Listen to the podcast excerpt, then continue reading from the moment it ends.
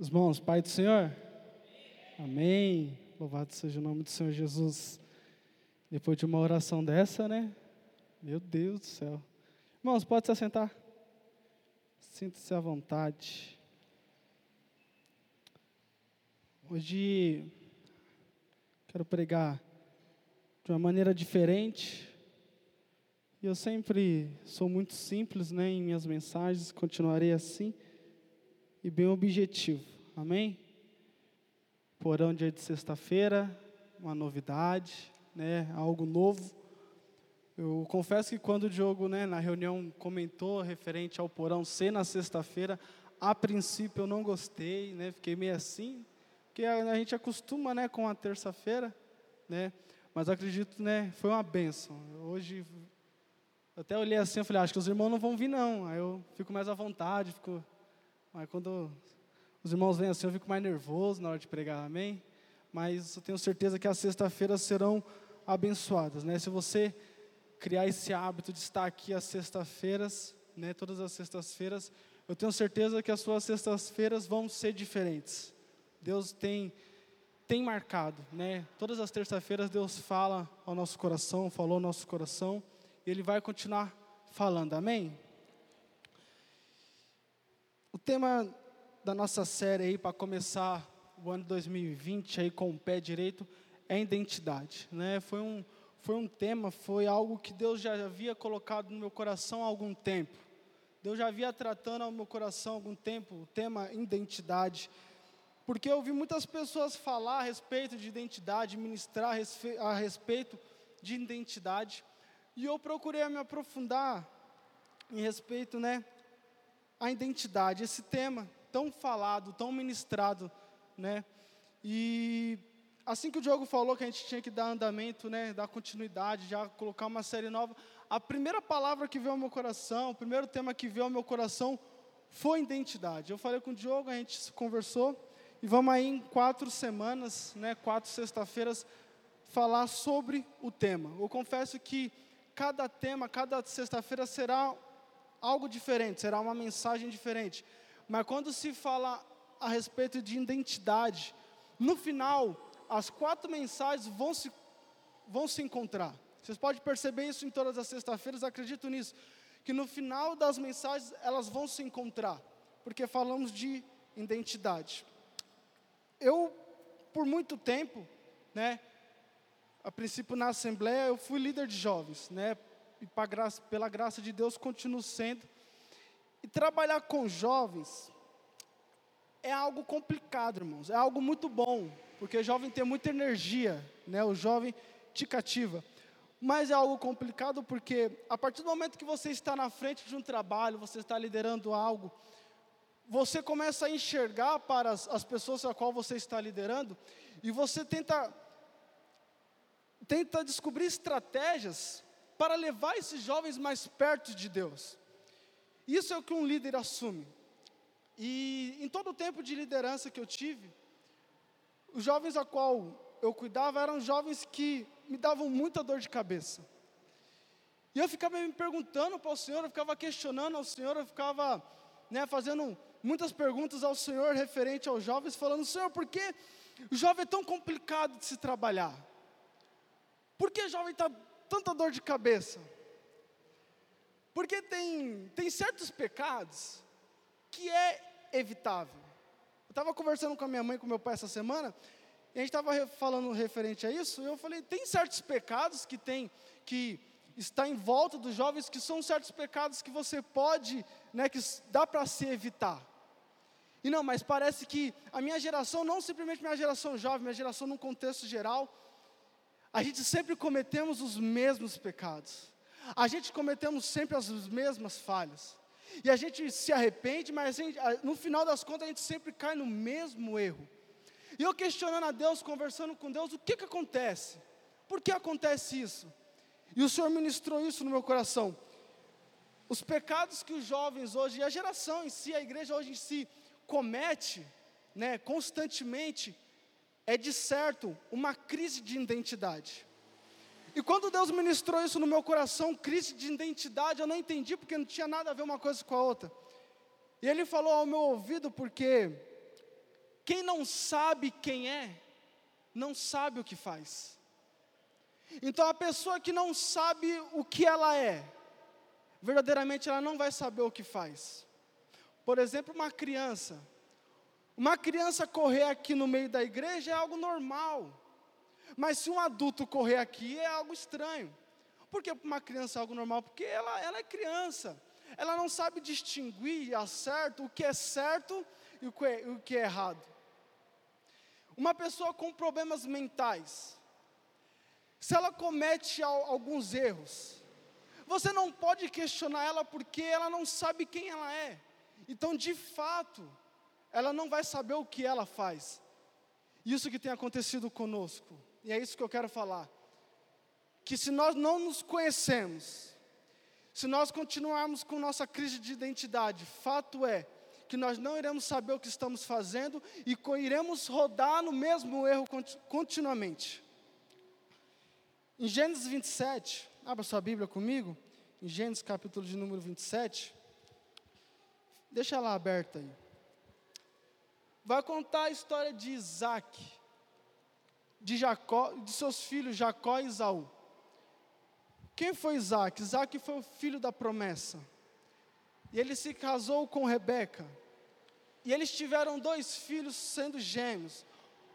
Um era Isaac e outro era Isaú. Um era Jacó e outro era Isaú. O primogênito, aquele que saiu primeiro da barriga da mãe, foi Isaú.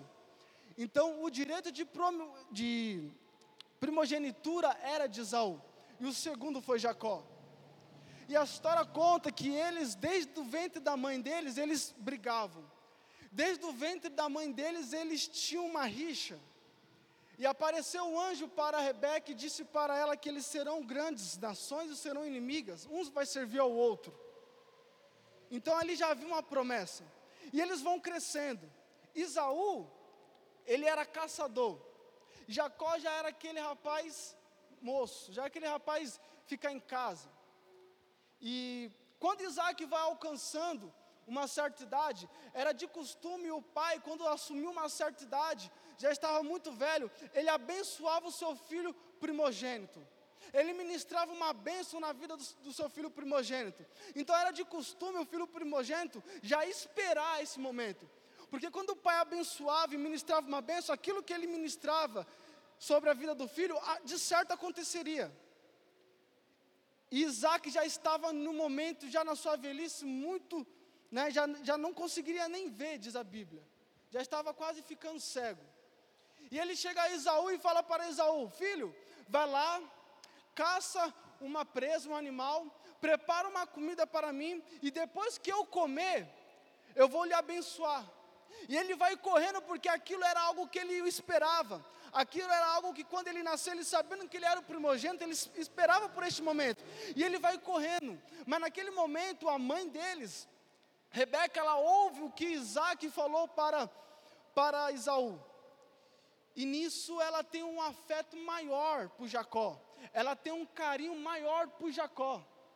E nisso que Isaú vai caçar o animal, nisso que Isaú vai atrás do animal, ela chega até Jacó e fala: Jacó, o seu pai vai ministrar a bênção sobre Isaú, sobre o seu, sobre o seu irmão. Então você vai lá no rebanho, traz dois animais, vamos preparar um alimento para o seu pai. Jacó, no primeiro instante, ele fala: Mas mãe, se meu pai descobrir que eu sou Jacó, não sou Isaú? Ela: Não, nós vamos te preparar, vamos colocar a pele, colocar a pele de animal nos seus, nos seus braços, no seu pescoço, para que você se pareça com Isaú. E ele está bom. Então ele vai lá no rebanho. Por enquanto um dos filhos estavam, estava na floresta caçando, para poder ter a bênção, ele simplesmente foi no rebanho, pegou o animal, preparou o alimento, e aqui nós vamos acompanhar no versículo de número 27. Versículo de número 27. Gênesis capítulo de número 27, versículo de número 18. Diz assim a palavra do Senhor: Jacó levou a comida para o seu pai e disse: Meu pai, Sim, meu filho, respondeu Isaac. A pergunta agora do pai: Quem é você, Isaú ou Jacó? Jacó disse: Sou Isaú, seu filho mais velho. Fiz o que o Senhor mandou. Aqui está a carne da caça. Sente-se e coma, para que me dê a sua bênção. Isaac perguntou: Como encontrou a caça tão depressa, meu filho? Jacó respondeu: O Senhor seu Deus a colocou no meu caminho. Então Isaac disse a Jacó: Chegue mais perto, para que eu possa tocá-lo e ter certeza de que você é mesmo Isaú.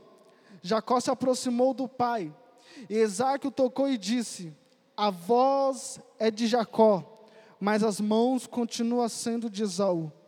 Não o reconheceu, porém, pois as mãos de Jacó estavam peludas, como as de Esaú. Assim, Isaac se preparou para abençoar Jacó. Mas você é mesmo meu filho Esaú? Perguntou ele, e isso pela segunda vez. E Jacó responde: Sim, sou eu. Jacó aqui ele está numa crise de identidade. Jacó aqui ele mente sobre a sua identidade. E por que Jacó mente sobre a sua identidade? E por que Jacó mente dizendo, né, dizendo que ele é Esaú, na verdade ele sendo Jacó? Ele simplesmente mentiu porque ele precisava ser aceito pelo seu pai. E quando eu falo de crise de identidade hoje no tempo a qual nós vivemos, nós mentimos sim, para sermos aceitos. Nós trocamos a nossa identidade, nós temos nossas crises de identidade para sermos aceitos. Aceito numa escola, aceito numa faculdade, aceito lá no mundo. Então nós vestimos uma máscara e deixamos e mentimos sobre a nossa verdadeira identidade. Mentindo sobre a nossa identidade, porque nós temos uma identidade aqui mas lá fora, para sermos aceitos, nós temos que vestirmos de outra identidade. Isso é a crise de identidade qual nosso momento, a qual nosso século está passando. Jacó mente para mostrar algo que ele não é e para possuir algo que não te pertence algo que ele não é. E nós que estamos aqui já sabemos aquilo que Deus pensa a nosso respeito. Nós que estamos aqui já sabemos aquilo que Cristo ministra sobre nós, aquilo que Cristo quer de nós, mas nós mentimos e mostramos aquilo que verdadeiramente não somos, para possuir algo que talvez não nos pertence. E o mundo para nós não nos pertence. O pecado não nos pertence. Mas trocamos a nossa identidade porque precisamos ser aceitos lá fora. Porque sabemos se, se chegamos nas rodas dos nossos amigos e falarmos que somos cristãos, seremos tratados de maneiras diferentes. Então é esse o momento que a crise de identidade tem afetado a nossa geração. Esse é o momento que a crise de identidade tem chegado até nós e tem feito jovens pecar cada vez mais. E por que não fazemos aqui o que fazemos lá fora? Por que não nos comportamos aqui como nos comportamos lá fora? Porque aqui temos uma identidade e lá temos outra identidade. Porque o culto é uma bênção. Participar do culto, participar do porão, vir no domingo é uma bênção. Você sai daqui edificado, mas quando chega a segunda-feira, e você chega agora na roda dos escarnecedores, você chega da, diante daqueles que não servem ao Senhor, você tem que se apresentar, e ali que há um choque de identidade. Porque ali você tem que falar uma coisa que talvez você não falaria aqui dentro. Porque lá fora você tem que se portar de uma maneira que você não se porta aqui dentro. Essa é a crise de identidade. Somos duas pessoas. estamos tentando ter duas identidades. Como Jacó teve. Eu estava vendo um vídeo ontem. E eu passei por algumas. Eu compartilhei com algumas pessoas. Um jovem tentando se matar. E ele estava na beira de uma avenida. E nisso parou, acho que dois carros de pessoas evangélicas. E pegaram aquele rapaz, ele falando que queria se matar e falando que queria se matar. E o rapaz conversando com ele como se fosse a pessoa ali, ele conversando. E em questão de segundos, o, o inimigo se manifesta no, na vida do rapaz. E era o inimigo que estava no corpo do rapaz, tentando se matar. E eles começam, expulsam o demônio do rapaz, e o rapaz ele acorda sem saber onde que ele estava. E eu vendo esse vídeo, eu comecei a prestar atenção e, e entender que o diabo ele não está de brincadeira. O diabo ele não brinca. Nós brincamos, mas ele não brinca. A cada segundo, a cada minuto que você está aqui, ele quer tragar a sua alma. Ele quer acabar com a sua vida. E a nossa identidade será questionada frequentemente pelo diabo. Entenda isso. A nossa identidade será questionada frequentemente pelo diabo. Lá em Gênesis, quando o primeiro ser Adão pisa na terra, e lá o Senhor, diante de, de Adão, é, traz, é, traz é, o, o novo ser Eva. Ali, quando aqueles dois seres humanos ali pisam na terra, o diabo, ali ele questiona a identidade deles. Ele não perde tempo. Ele não perde tempo em chegar diante de Adão e Eva e questionar a identidade deles. Porque ele chega diante deles e falam assim, fala assim para Eva: Se você comer desse fruto, você será igual a Deus. Mas ela é Eva, a identidade dela é ser Eva, não é ser Deus. E lá ela participa do fruto. E lá o primeiro Adão cai. E o diabo ele não perde tempo, porque juntamente com o último Adão também ele vai confrontar a identidade. Sabemos que o primeiro Adão foi aquele do jardim e o último Adão foi Cristo. Então vemos lá em Lucas, capítulo de número 4. Quando o segundo Adão, quando ele, Cristo, ele começa o seu ministério, quando ele é batizado no Rio Jordão, e agora, a partir quando ele sai do Rio Jordão, ele vai ao deserto. E ele passa ali 40 dias e 40 noites. E, ele, e a Bíblia vai falar que ele teve fome. Então o diabo ele não perde tempo. O diabo ele vai de encontro a Jesus, ele diz assim: e Jesus, cheio do Espírito Santo, voltou para o Rio Jordão e foi conduzido pelo Espírito Santo no deserto, aonde foi tentado pelo diabo durante 40 dias. Não comeu nada durante todo esse tempo e teve fome. Então, o diabo lhe disse: Se você é filho de Deus, ordene que essas pedras se tornem pão. Então aqui o diabo está confrontando o Cristo. Aqui ele está confrontando a identidade do próprio Cristo. E você acha que ele não vai confrontar a sua? E você acha que ele não vai confrontar a nossa? E quando ele chega e fala: Se você é filho de Deus, ordena que, esses pães, que essas pedras se transformem em pão. Jesus, porém, respondeu: As Escrituras dizem: Uma pessoa não vive só de pão. E a outra tradução diz que não vive só de pão, mas sim de toda a palavra que sai da boca do Senhor. Então o diabo levou a um lugar alto. Frisa isso, um lugar alto. E no momento ele mostrou todos os reinos do mundo eu lhe darei a glória destes reinos e a autoridade sobre eles, pois são meus e posso dá-los a quem eu quiser. Disse o diabo: Eu lhe darei tudo se me adorar. Respondeu o Senhor: As Escrituras dizem: Adore ao Senhor seu Deus e sirva somente a Ele. Então, a primeiro contato, o diabo ele não consegue constranger Cristo.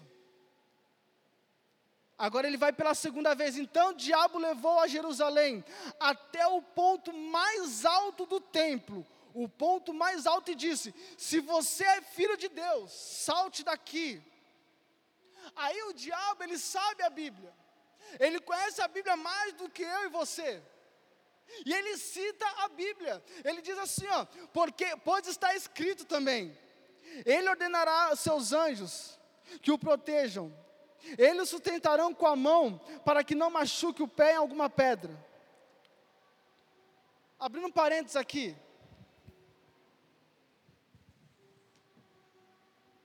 Note que o diabo, ele pega Cristo e coloca em pontos altos. Mas diferente de Cristo, o diabo ele pega as pessoas hoje em dia também e coloca em, ponto, em lugares altos, lugares de destaques. Mas na sequência ele fala, ele fala, salta daí. Hoje ele continua levando as pessoas a pontos altos, a lugares altos, e no final das contas ele manda, salte-se daí. Mas Cristo é diferente. Cristo ele fala, desce na casa do oleiro. Ah, no momento que o, o diabo ele fala para as pessoas, chega aqui no patamar alto. Jesus é diferente, ele fala: Não, vamos descer na casa do oleiro, porque lá embaixo eu te farei um novo vaso, um vaso de honra. Então ele pega Jesus e coloca num ponto alto. Aí Jesus respondeu: As Escrituras dizem: Não ponha à prova o Senhor seu Deus. Qual é a diferença aqui entre o diabo e Cristo? O diabo conhece a palavra? Conhece. Mas há uma diferença em conhecer e no praticar. O diabo ele conhece e ele prega para Jesus. E Jesus ele também conhece, mas ele conhece de maneira diferente, ele pratica. Ouvimos desde criança que a palavra do Senhor tem poder, que a palavra do Senhor é revestida de poder. Mas acredito, será que todos aqui conseguiram ver o poder que há na palavra do Senhor? Porque o poder da palavra do Senhor irá se revelar a você, irá se revelar a mim, não simplesmente no ato de ler, não simplesmente em lê-la em um ano, mas sim em, em praticar ela no ano inteiro. Então a Bíblia ela vai se revelar, o poder do Senhor se revela a nós quando nós praticamos. E o diabo ele confronta Cristo. E ele confronta na identidade de Cristo. Ele confrontou o primeiro Adão. E o primeiro Adão caiu. O diabo, quando ele estava no céu, ele era um anjo de luz. E ele quis ser Deus.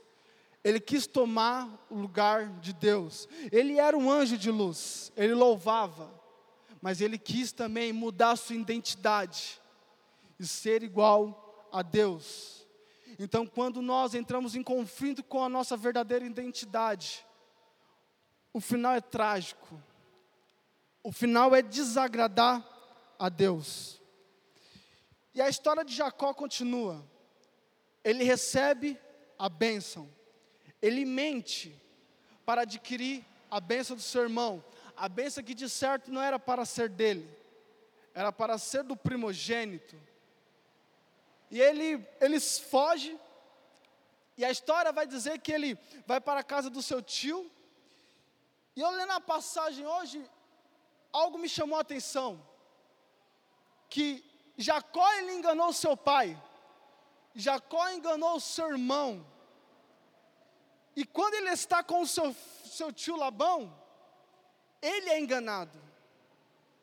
Por quê? Porque ele quer se casar com Raquel. E ele pede para o seu tio, ele quer casar com a sua prima. E ele fala: Eu quero Raquel para me casar.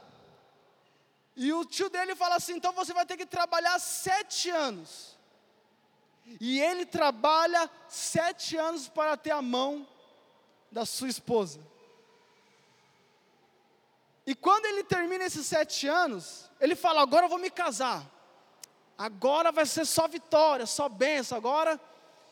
E o tio dele dá outra filha. E ele se pergunta: não, mas eu queria a Raquel. Aí o tio dele fala assim: não. Para Raquel casar, primeiro a, a, mais velha tem que se casar. E ele se deita com a, com a irmã de Raquel mas ele ainda amava Raquel. Então o tio dele falou: então você vai ter que trabalhar mais sete anos para mim de graça, 14 anos para conquistar a varoa. E você reclamando que está encalhado ainda. O Tiagão aqui está aguentando também um tempo aí, né? Meu Deus do céu. E ele passa 14 anos esperando a sua vitória. Então, aquele que uma vez enganou, nesse momento foi enganado. É simplesmente a lei da semeadura. Aquilo que você planta aqui, você vai colher ali. Aquilo que você planta aqui, sendo errado ou sendo bom, o Senhor vai te perdoar, vai te perdoar. Você vai pedir perdão, Ele vai te perdoar, mas você vai colher. Seja o pecado que você cometeu, Ele vai te perdoar, claro que Ele vai te perdoar, mas você vai ter que colher. Então temos que pensar dez vezes mais o que estamos plantando hoje. Porque se você plantar o bem, você vai colher o bem. Porque se você plantar o mal, você vai colher o mal. E ele plantou o mal, e ele colheu o mal. E a história continua. E em Gênesis capítulo 32, a história vai contar, vai continuar falando referente a Jacó. E Jacó ele cresceu muito, ele prosperou muito. Porque era a bênção que, que o pai dele lançou sobre ele. Foi a bênção ministrada sobre a vida dele. E ele prosperou de fato. E no capítulo de número 32, há um encontro quem, quem não ouviu falar desse encontro? Jacó está no vale de Jaboque. E ele manda todo o seu gado, todos os seus servos ir à frente. Ele pega os seus filhos e as suas esposas, suas mulheres, e manda ir à frente. Ele fica sozinho no vale de Jaboque. E vai dizer a palavra do Senhor Jesus que aparece um anjo. E começa a lutar com Jacó. E esse anjo nada mais, nada menos era o próprio Deus. Jacó ele simplesmente lutou com o próprio Deus. Mas Deus se apresentou a Jacó de modo teofânica. O que, que é modo teofânico? Quando Deus se apresenta de modo teofânica, é um modo que o homem pode suportar. Porque se Deus se revelar aqui agora, nesse exato momento, você vê Ele com seus olhos, nós somos fulminados pela glória dele. Então ele se apresenta de modo teofânica, de modo que o homem pode suportar. E ele luta com, com Jacó. E com certeza Deus tinha ganhado. Mas aquele momento, aquele ambiente que Jacó estava, Deus queria tratar algo com ele. Deus queria consertar a identidade dele. Deus queria trazer à tona a identidade, a identidade dele que ele deixou se perder. E no versículo de número 24 diz assim: E com isso Jacó ficou sozinho no acampamento. Vem então um homem que lutou com ele até o amanhecer. Quando o homem viu que não poderia vencer, tocou na articulação do quadril de Jacó e a deslocou. O homem disse: Deixe-me ir, pois ele já está amanhecendo. Isso é o anjo, o próprio Deus falando. E Jacó é um homem teimoso. E ele diz assim: Porém respondeu: Não te deixarei ir enquanto não me abençoar. Aí o que chama atenção é o versículo de número 27, diz assim: Deus ele sabia qual era o nome de Jacó. Deus sabia o que Jacó, que Jacó tinha mentido. Deus conhecia Jacó. Mas Deus ele faz uma pergunta: Qual é o seu nome? Perguntou o homem. E Jacó disse: Eu? Eu sou Jacó. Jacó está dizendo assim: Eu menti para o meu pai, eu menti para o meu irmão, mas para o Senhor eu não consigo mentir.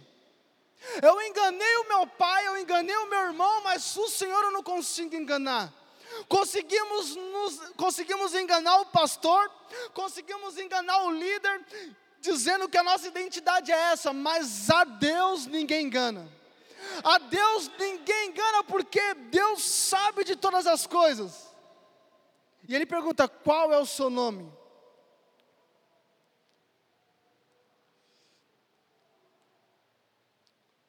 E ali Deus está tratando algo com Jacó.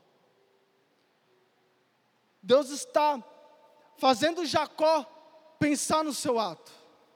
E aquela crise de identidade que ele teve alguns capítulos atrás, Deus traz à tona. E eu lembro muito de Pedro quando trazia à tona. Porque Pedro, quando ele negou a Cristo, ele estava de volta de uma fogueira. E quando Cristo aparece para ele na, na praia, Cristo ele senta do lado de uma fogueira, trazendo à tona aquele momento. E Cristo ele traz à tona, Deus traz à tona a crise de identidade que Jacó estava vivenciando.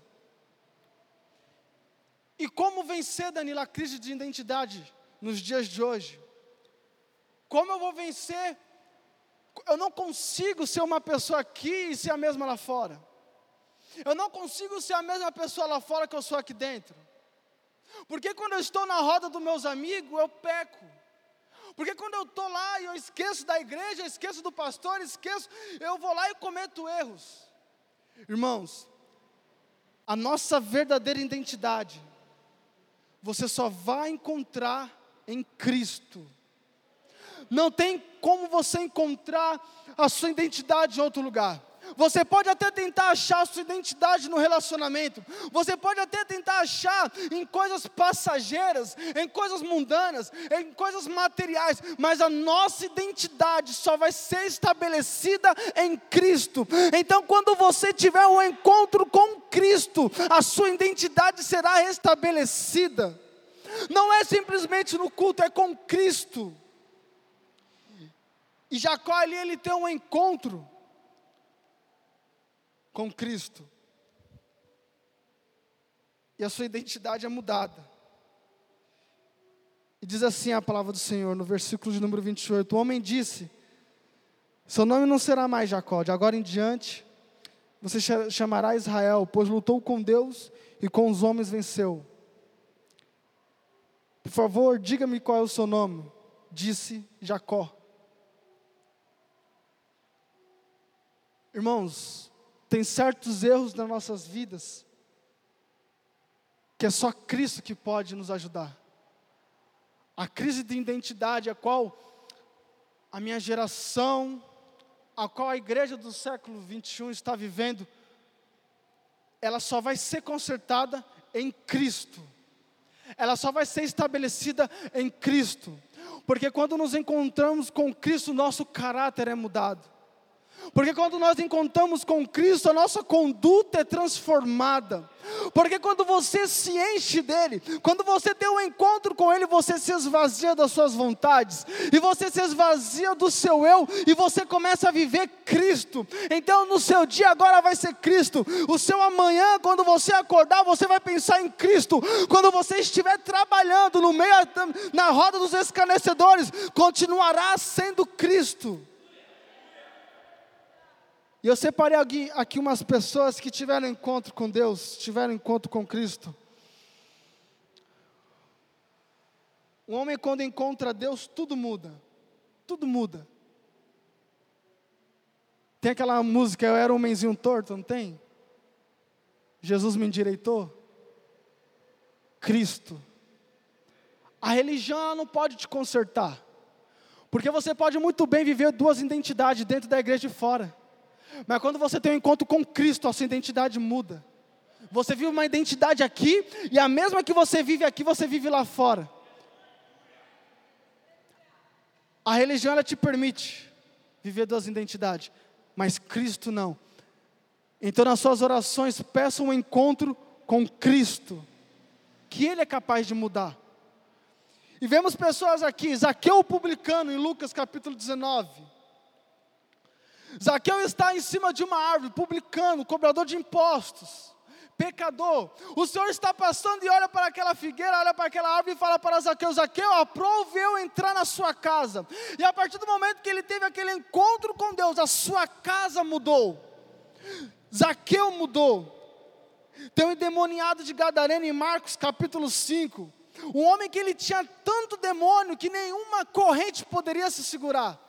Ele vivia nos cemitérios e ele se feria com pedra, diz a palavra do Senhor. Mas quando Jesus apareceu na vida dele, o demônio se prostrou diante de Cristo. E quando, o que é engraçado, quando o gadareno ele é liberto, ele fala para o Senhor: Senhor, deixa o servite, deixa eu acompanhar o Senhor. O Senhor fala: Não, você vai voltar para a sua casa e vai mostrar o que eu fiz na sua vida. Tem pessoas que estão tá vindo para o culto e terá sim uma identidade identidade transformada para que você pregue para os seus familiares, que você volte para a sua casa com a identidade transformada, para que o seu pai veja uma identidade nova, para que sua mãe, o seu esposo, a sua esposa veja algo diferente em você. É impossível uma pessoa se encontrar com Cristo e continuar da mesma maneira. Você pode ter se encontrado com qualquer coisa, menos com Cristo.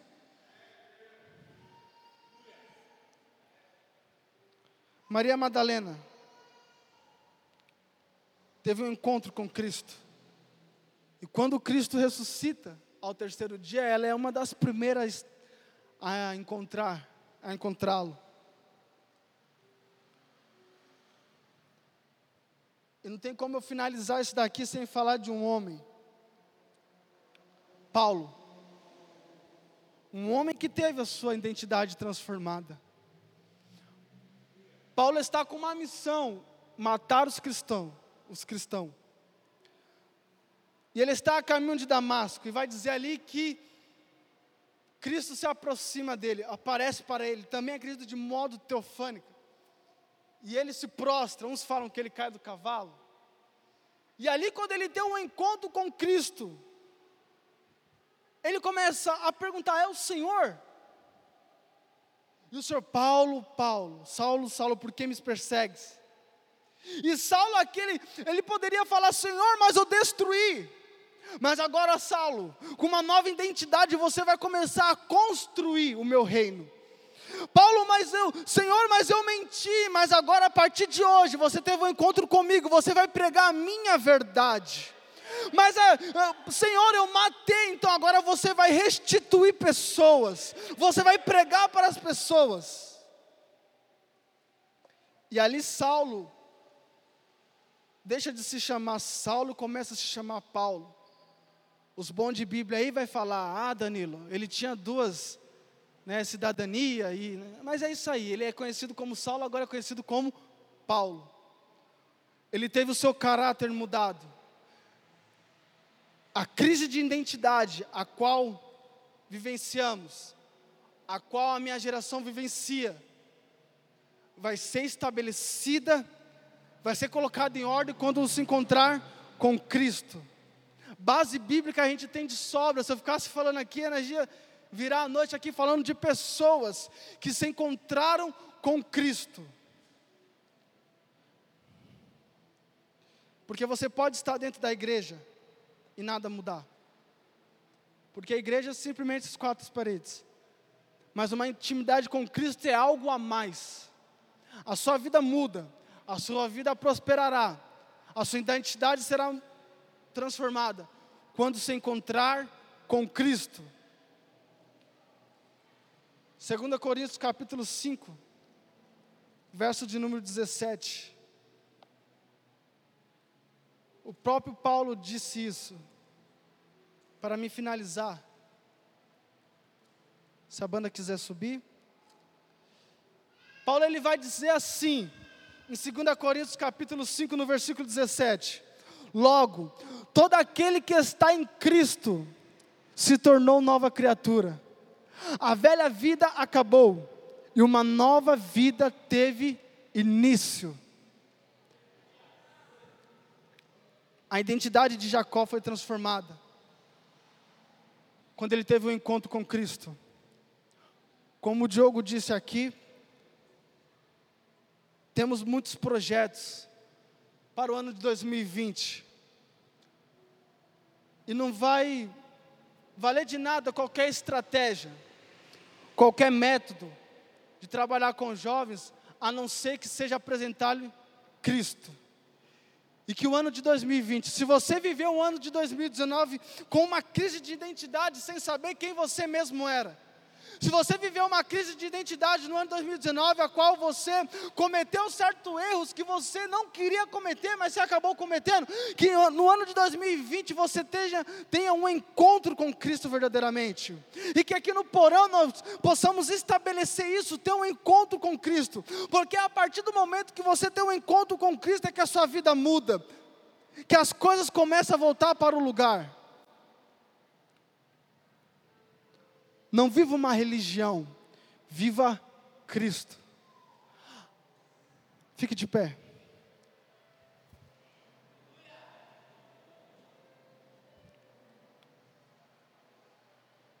Que Cristo possa fazer morada em seus corações.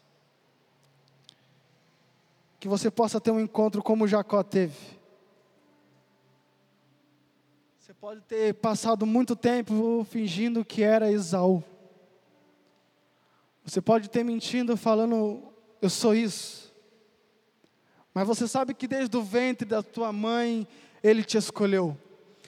E Ele não te escolheu para ser só mais um sentado mas Ele te escolheu para ser diferente.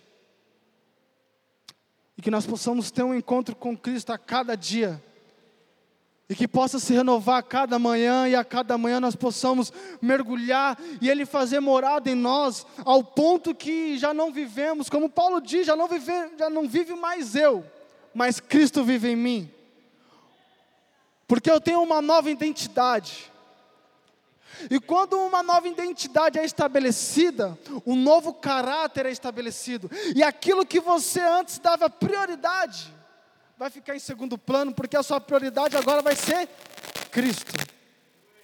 A sua prioridade vai ser honrar o nome do Senhor.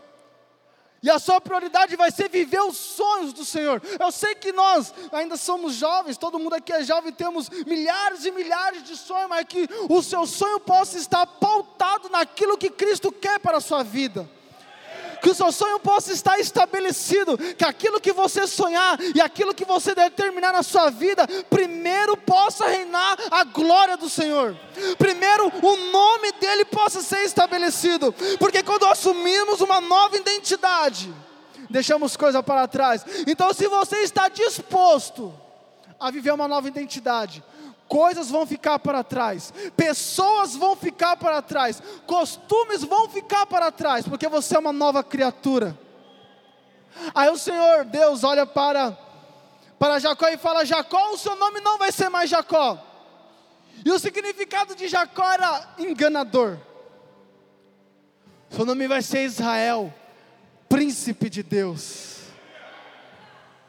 Que Deus possa nos dar uma nova identidade e que nós possamos viver aquilo que Ele quer, aquilo que Ele determinou. Feche seus olhos, vamos orar.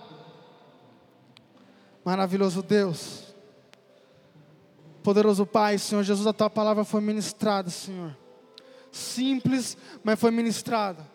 Pai, aquilo que o Senhor colocou no meu coração, Pai, eu tentei, Pai, querido, passar para os Teus filhos.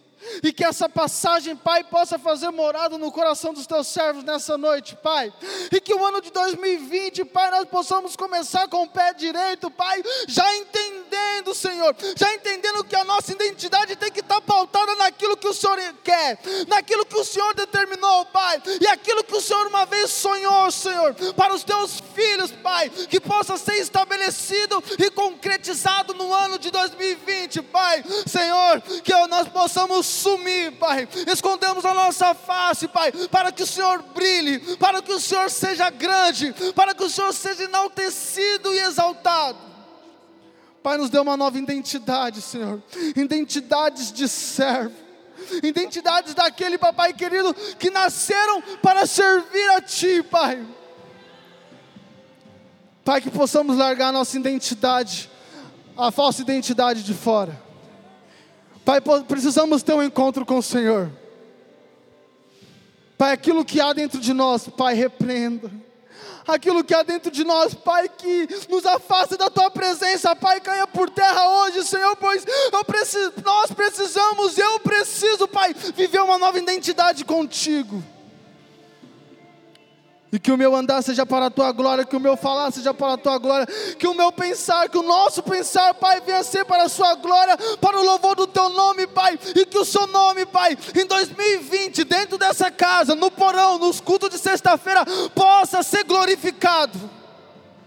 Pai, fica com o teu povo, e que essa palavra possa fazer morada em nossos corações, e as palmas louvam o nome do Senhor Jesus, amém?